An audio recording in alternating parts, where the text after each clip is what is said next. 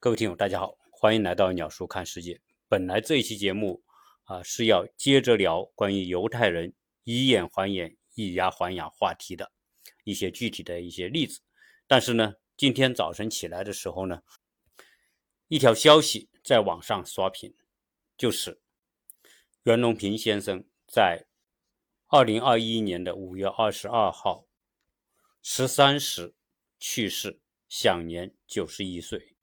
袁隆平的去世，引发了国内和国外的对他的悼念潮。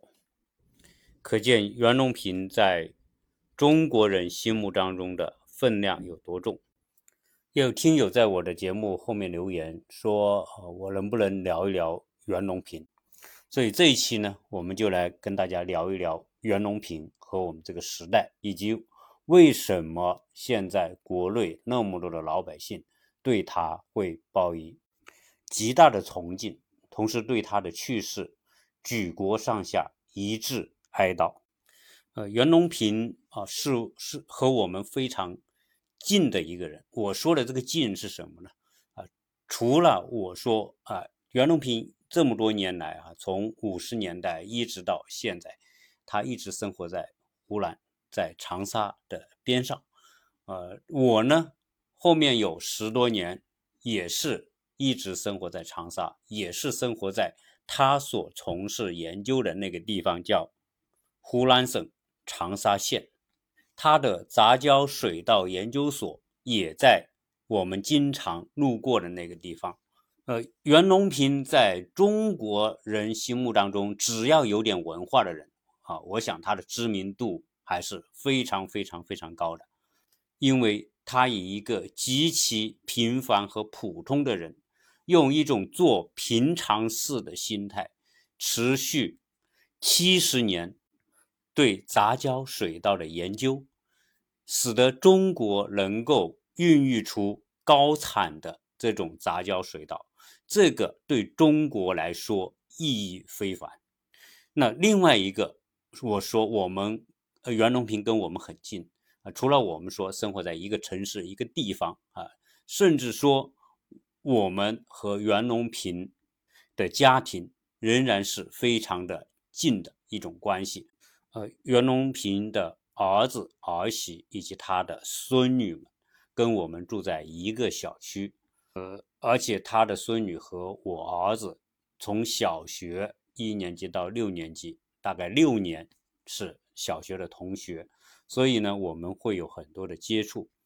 所以我今天做聊这一期节目啊，真的是发自内心的对袁隆平这个伟大人物的敬仰，然后来聊聊我自己的一种内心感受。那我想很多人想啊，袁隆平不就是一个呃做农业水稻研究的嘛？啊，如果我们很多人都认识他啊，你要看他的样子。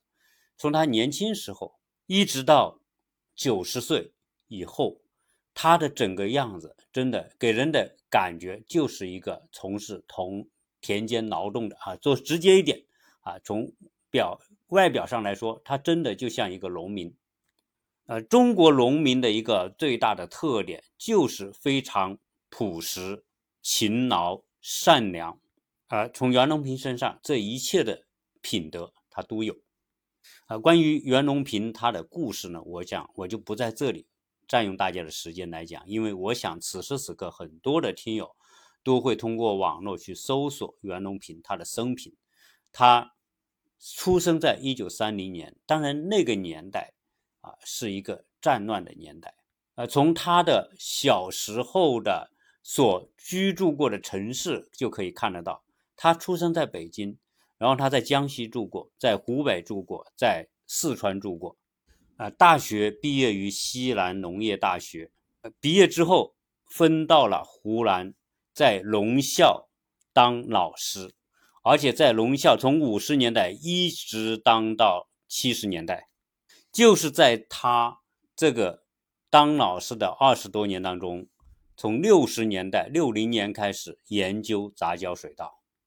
整整七十多年，他的人生的绝大部分的这种精力都放在这一件事情上。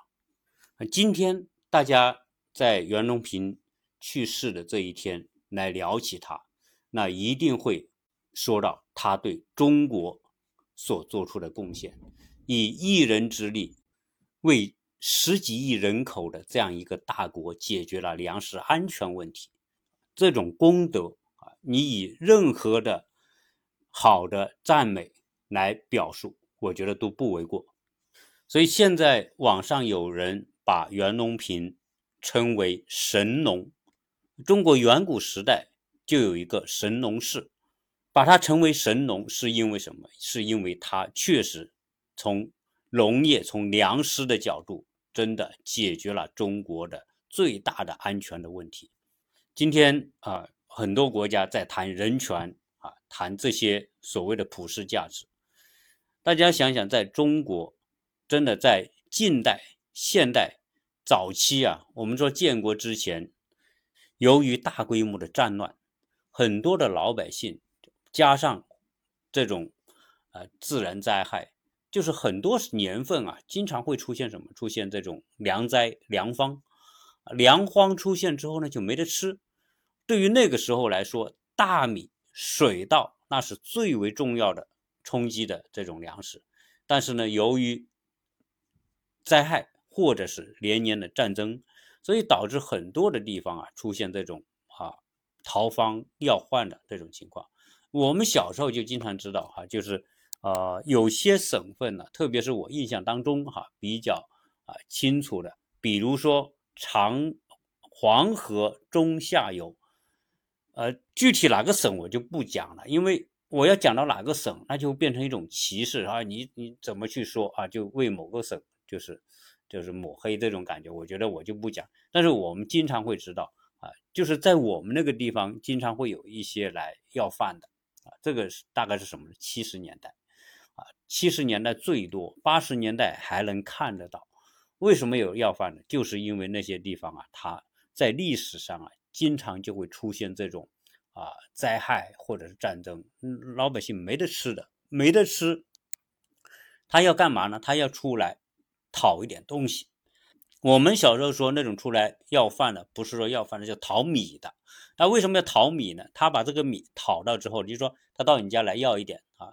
他们说的是某一个省的这种，你一听就能听得到嘛啊。然后呢，他他就拿个米，这个小的这种啊小杯子啊，能不能给我一点啊这种米呀，或者是给点什么吃的啊？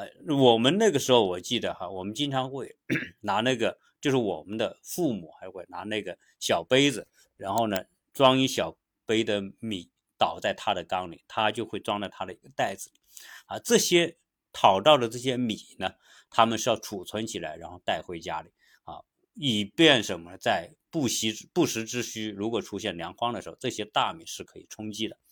所以从民国时候啊，就是说淘米啊，成为一种职业啊。不说是职业，就是一种解决自己生存的一种手段，特别是容易出现水灾、出现那种自然灾害的地区。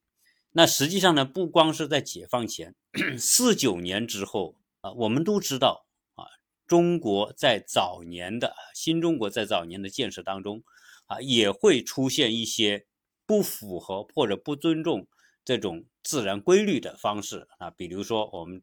知道的啊，会有一些啊大跃进呐，或者是啊非常左的一种思想。然后我们说，为了大干快上啊，就是啊把很多粮食产量啊就报得很高很高，然后把呃十几亩的这种农田所收割的水稻都堆在一个啊农田里面，来表示说我亩产有多少多少斤啊。我们都经历那样一个年代，然后到了啊五九年到啊。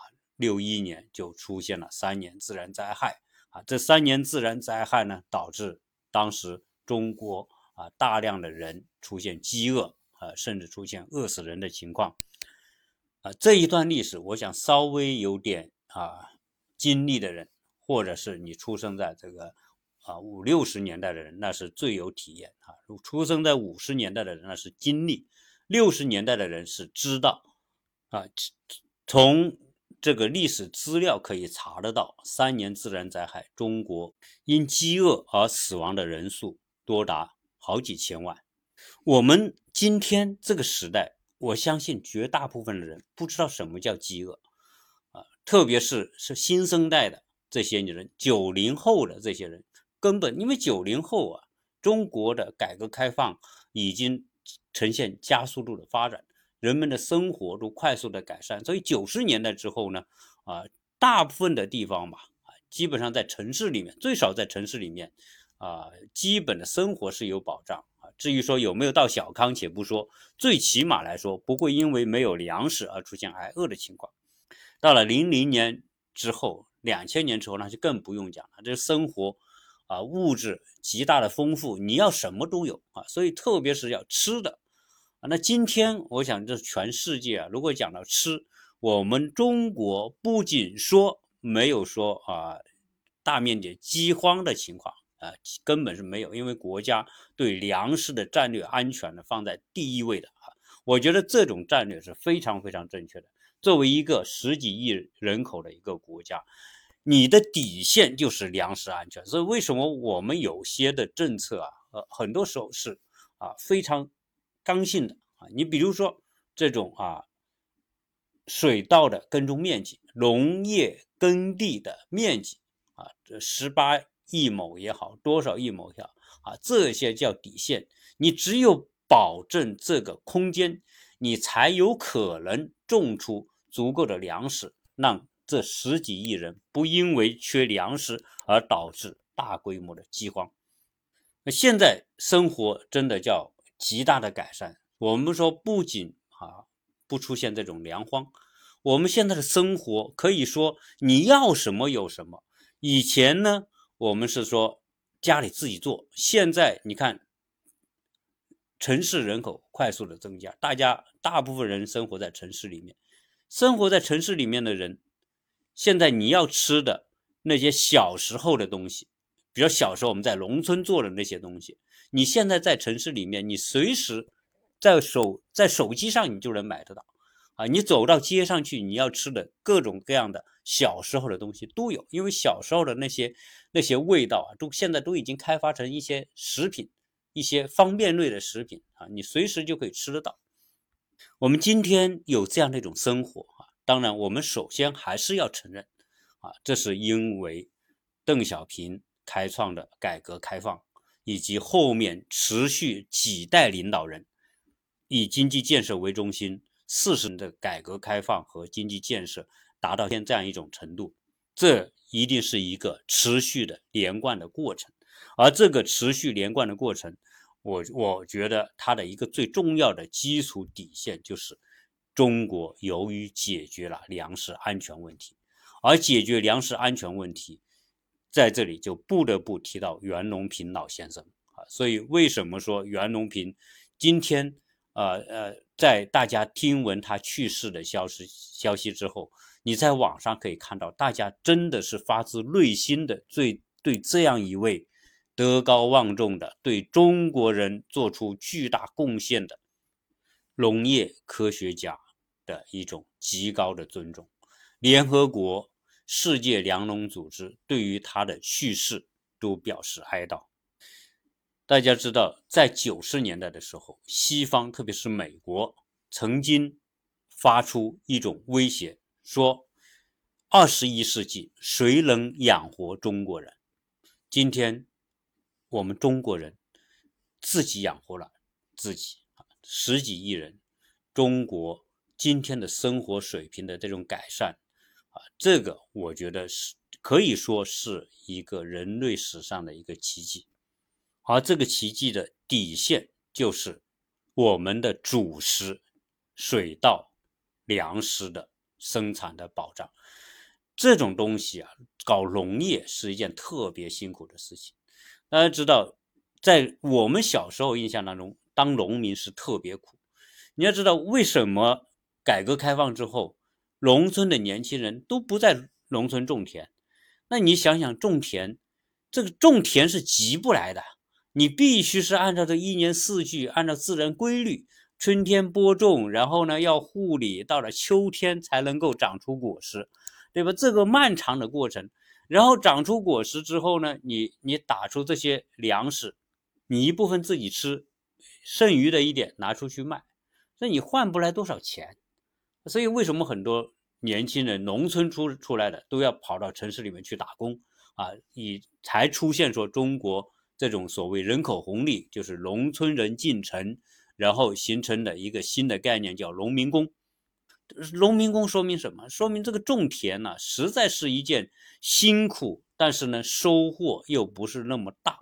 就是我的精力的投入、辛劳的投入和产出之间，总是不那么成比例嘛。要不然大家为什么呢？当然，这里面哈，以以我们小时候生活的环境，我是生活在江南地区。那生活在江南地区呢？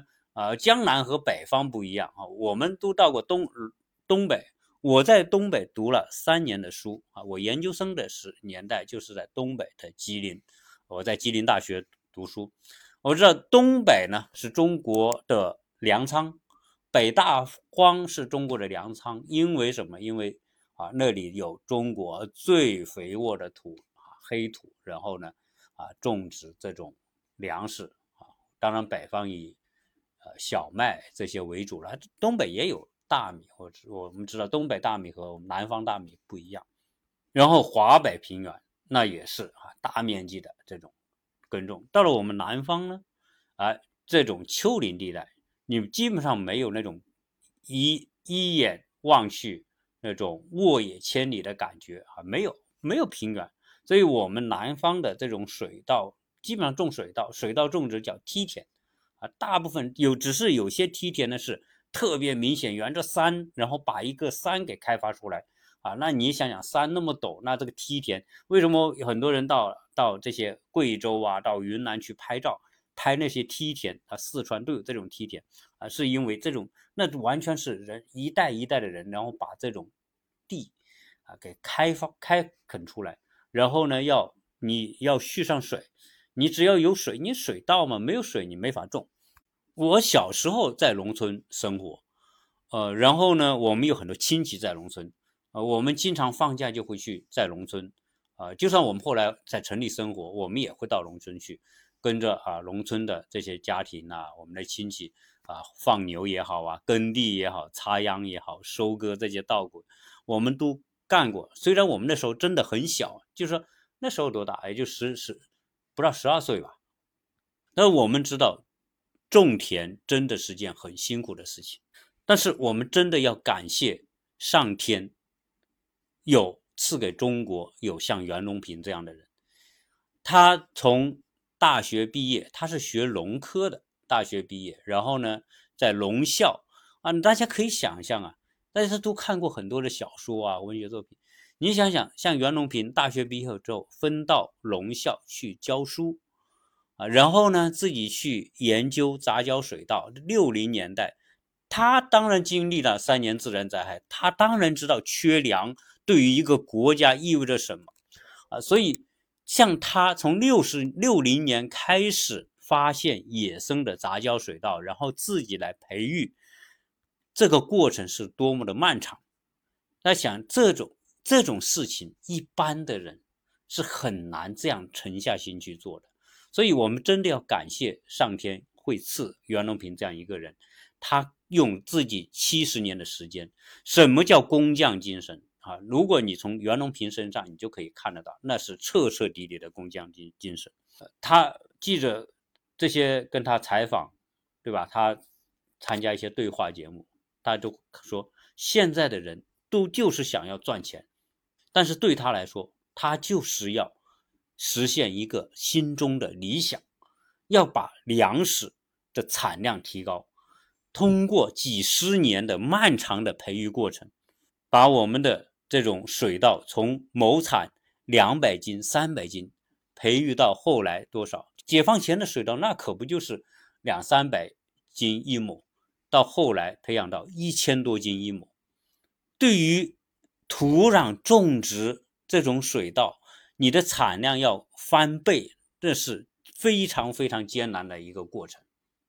六十年代在文化大革命那样的一个过程当中，他都没有中断这个过程。我看报道里面讲，他在六十年代，他从野外所获得的这些种子拿来培育，培育过程当中，由于那个年代啊，属于阶级斗争啊等等政政治运动等，他所做的那一切都被人们做成是一些啊歪门邪道的东西。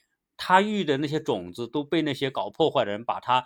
辛辛苦苦花很多年育出的种子，把他一把抓了里面去，全部被这些人给毁坏掉了。然后他又从井里把那点剩下的那一点拿出来继续培育。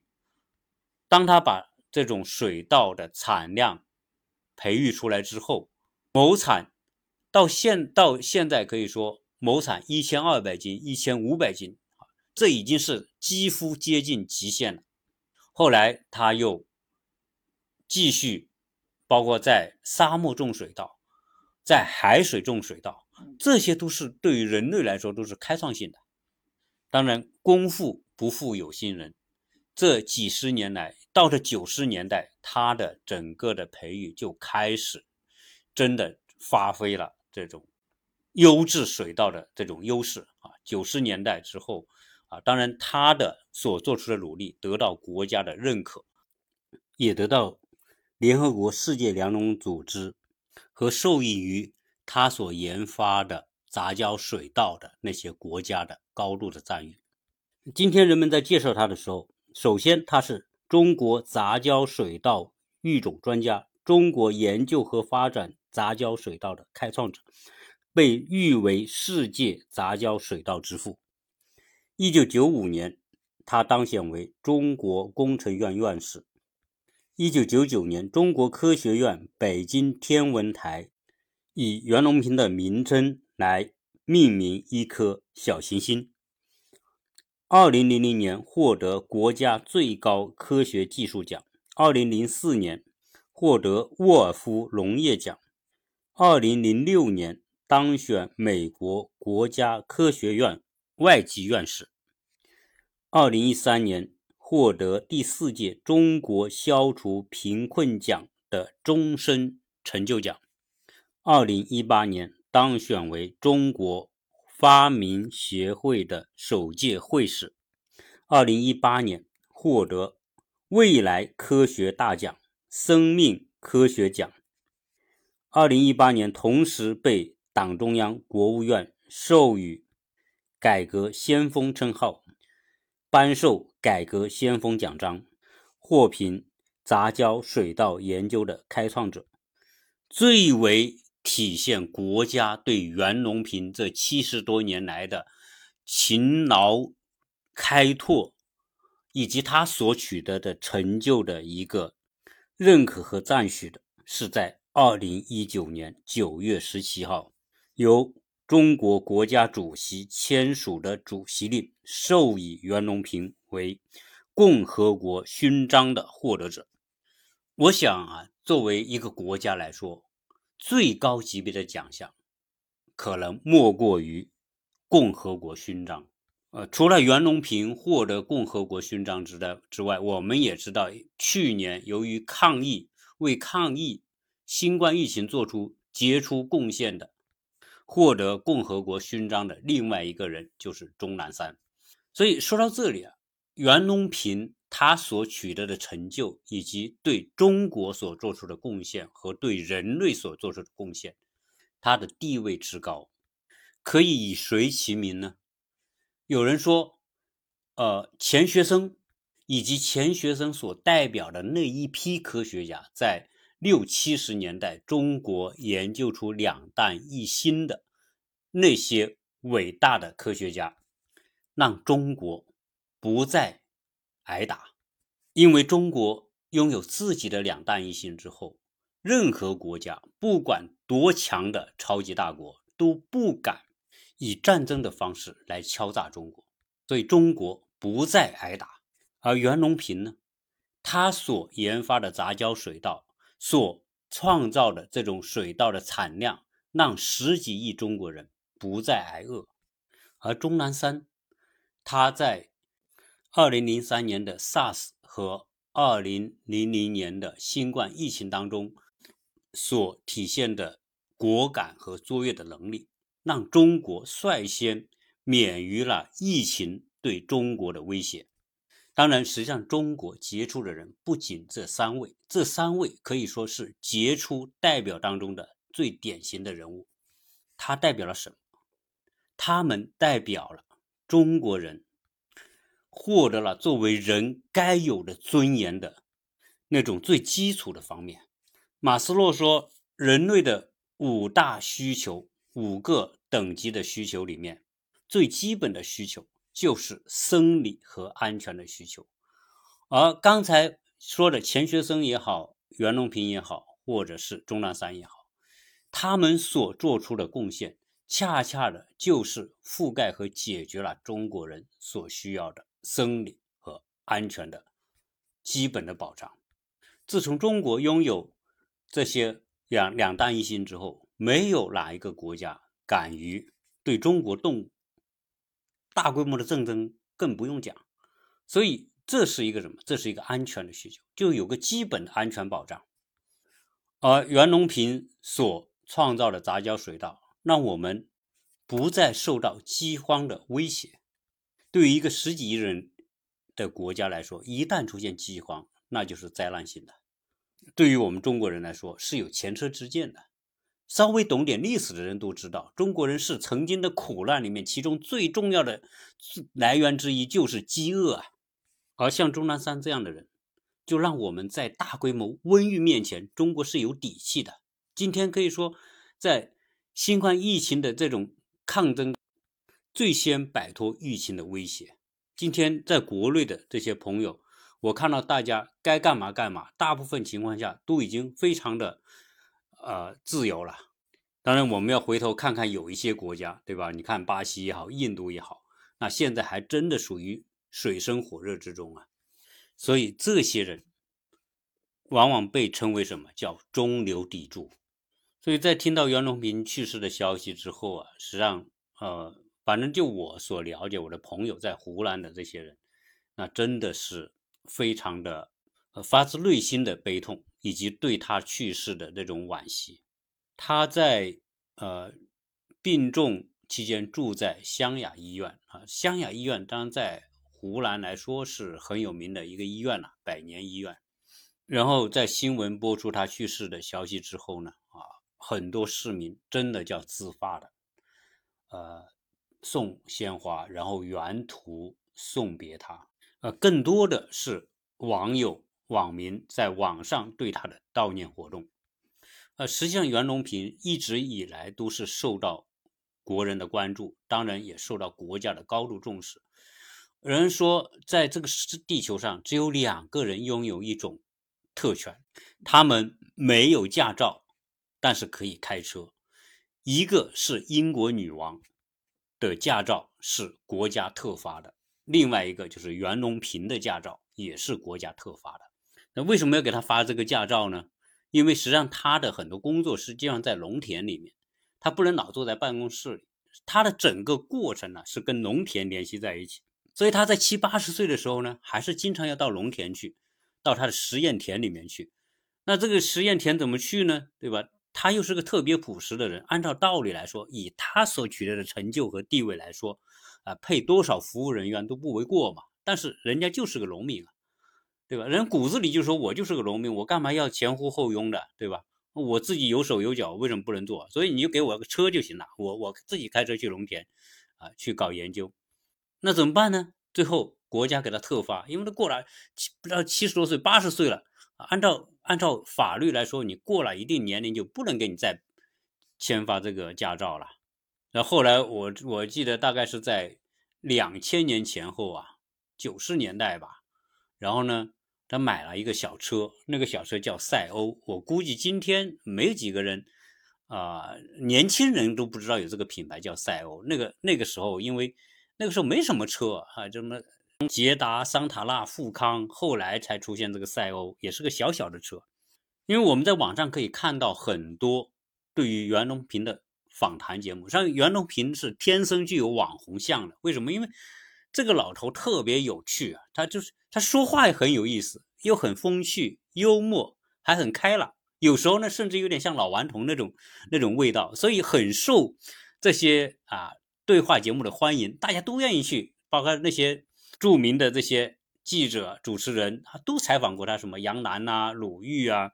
而从袁隆平的这种谈话当中，就可以看出什么人叫质朴，就袁隆平这种人真的叫质朴。呃，我们在网上也看到他，呃，有记者就去他家说看看袁隆平家到底住咋样，因为。有有网上有很多人就是抹黑袁隆平的，就是这个时代也说也怪，就是说有些人在网上呢，呃，反正他没有底线的，就是没有基本的一个一个道德标准去做发表一些言论，而网上经常有人去抹黑袁隆平的，你看袁隆平你抹黑，就是你再也找不到像他那么质朴的这种科学家了。结果呢，有人好事，他去看车展。在那个一个奔驰敞篷车前面站了一会，看看这个车，这看车有什么奇怪呀？好车谁美的东西嘛，去欣赏一下有什么不可以？结果有很多人就拍照，拍照之后就说啊，你看袁隆平多奢侈，还买奔驰，还开敞篷车。说说实在的，以以我们哈对袁隆平的了解，你就是送这个给车给他，他也不会开。为什么在中国怎么开敞篷车啊？我我我在我记得我在呃 九十年代是开摩托车，在广东开摩托车呢，啊有时候戴个头盔嘛，戴头盔呢分几种头盔，一种头盔呢是全部罩着的，一种呢就是一个壳子的，然后有一块镜子一样的东西挡在前面的。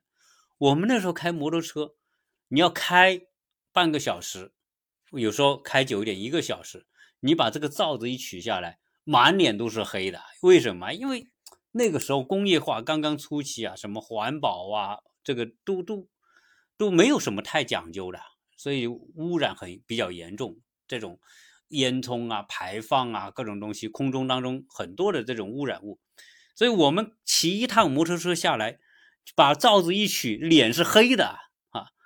那实际上到现在为止呢，经常我们也知道，还是这个空气质量还是不是太好。不是太好的情况下，你开什么敞篷车？那国内也没几个人开敞篷车，所以人袁隆平去看参加车展，看一下这个车，结果有人说他奢侈，然后呢说他拿两手机，工作原因实在太忙啊，有时候把把手机分开拿两手机，也有人说你看多奢侈，还用两手机啊，然后有人说袁隆平你看住别墅对吧，也是说他奢侈啊，所以这种什么人都有，就是说。这些人啊，真的没有经历过什么叫饥饿啊！袁隆平以他的几十年的付出所孕育出来的这种啊优质的水稻，解决中国人的饥饿问题，国家给他国家级别的最高奖项和终身成就奖——共和国勋章，你说他要什么没有嘛？住个别墅有什么了不起嘛？所以，这网上发这些人去污蔑这种人的人，杨隆平这种人的这些网民，真的只能是说无知加无耻加没有任何的道德底线。那记者去拍他家，那他家的那种样子，就和九十年代的样子没什么两样。电视机还是两千年前后的那种老式的，家具都是老式的。衣柜现在谁还用那种那种组合式的衣柜啊？都是装修的时候直接跟装修坐在一起的壁柜嘛，甚至就是那种啊进入式的那种啊衣帽间嘛，对不对？他都没有。这家里你大家在网上可以搜得到袁隆平的家，那用的那些东西全是九十年代的。你是说他没钱吗？他不是没钱，他根本就不在意这个东西，他。他的儿子，他的儿媳妇，因为他儿媳我们是特别熟悉啊，啊也是非常厉害的，很了不起的。那我们都知道，对于他来说，这种装修的钱还是有嘛。他的儿子要跟他装修的时候，不要装修，我这样就很舒服了。所以很多老人呐，他就是这种喜欢一个他熟悉的环境，这种环境让他有安全感。你突然把这些东西都拿掉，然后搞得非常奢华高大上。他就会觉得，因为等于说人和环境之间呢，就是骨头肉的关系。他已经完全适应这种环境当中，你突然去改变他的环境，那是你儿女的想法，他不需要。那我们记得，呃，曾经有一次钟南山啊，就是袁隆平国家给他颁一个什么奖，然后钟南山给他颁奖，然后他们俩聊天，聊的时候，钟南山就说：“哎呀，他说这个袁隆平比钟南山大几岁嘛。”啊，所以他是老大哥，但是呢，我给你一个建议，就是什么呢？忠告是什么呢？就希望你可以不抽烟，啊，这样的话呢，你身体会更好，你就会更加健康长寿。但是大家知道这个东西怎么可能？都九十岁的人了，他怎么不抽烟嘛？他他的身体和他的香烟之间已经形成了一种需要和平衡，你突然让他不抽烟了，他这种平衡就给打破了。所以在二十一世纪的今天啊，我们在聊袁隆平这样的人的时候，我觉得和当下的社会环境可以说是一个巨大的反差。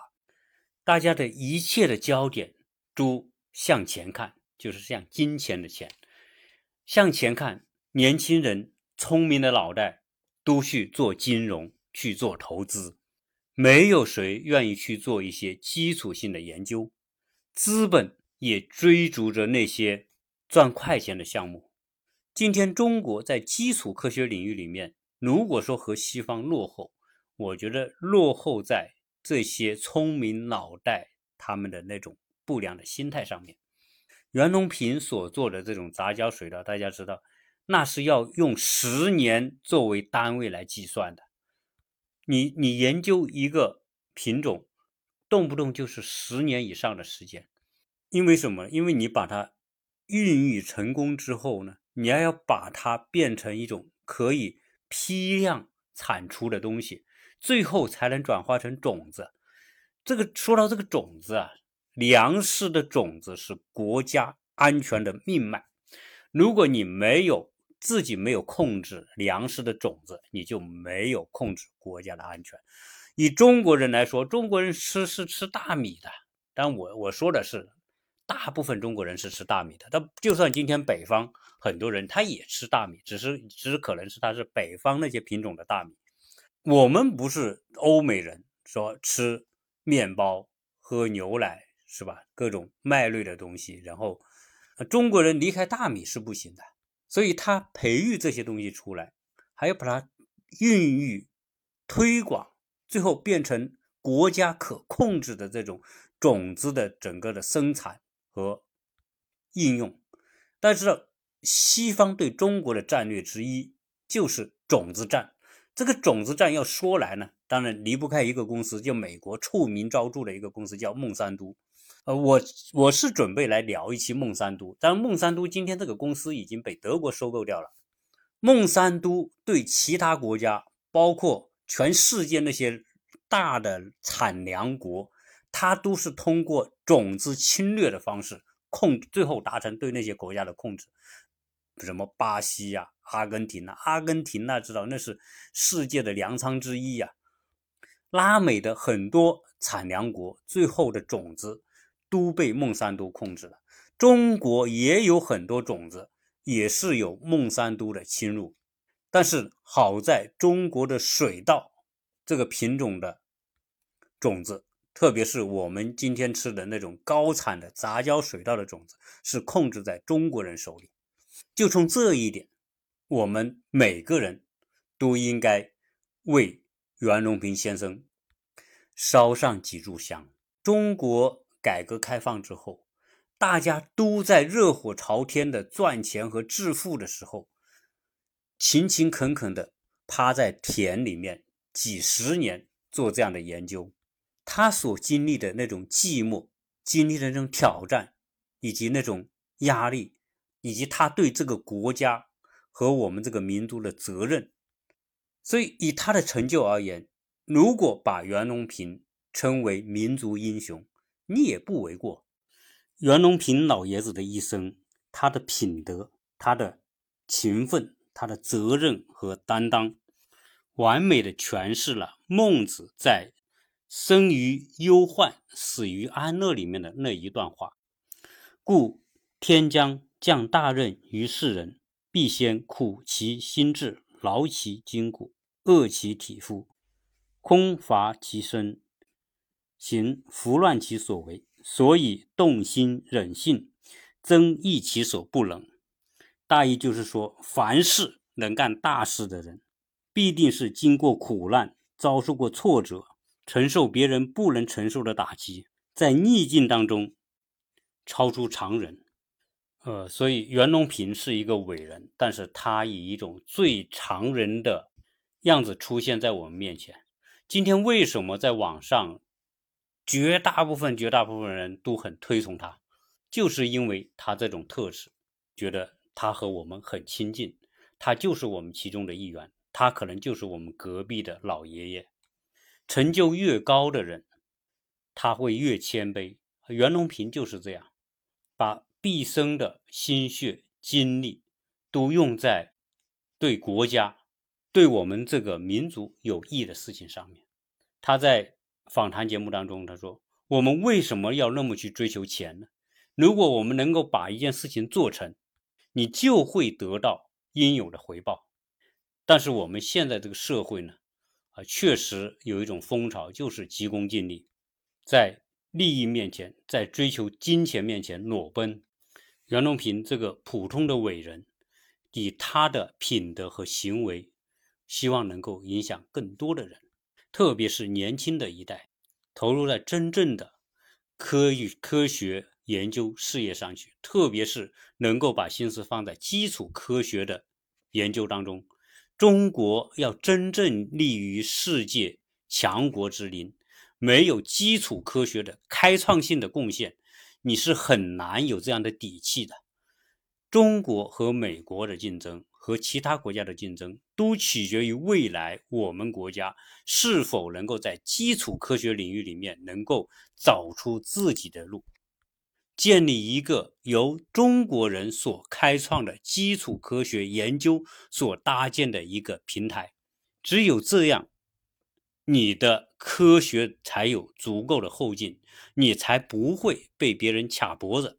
到了那个时候，中国才叫真正的强大。所以这一期节目呢，呃，我们我拿来作为对袁隆平先生的一种追悼啊，也希望啊劳碌辛苦一生的袁隆平先生在天上会安好。这一期节目呢，就聊这么多啊！大家要加我微信的，可以加幺八六零七三幺八二零零，或者是加何杰世家的拼音。谢谢大家的收听，希望大家能够转发、分享和关注我的节目。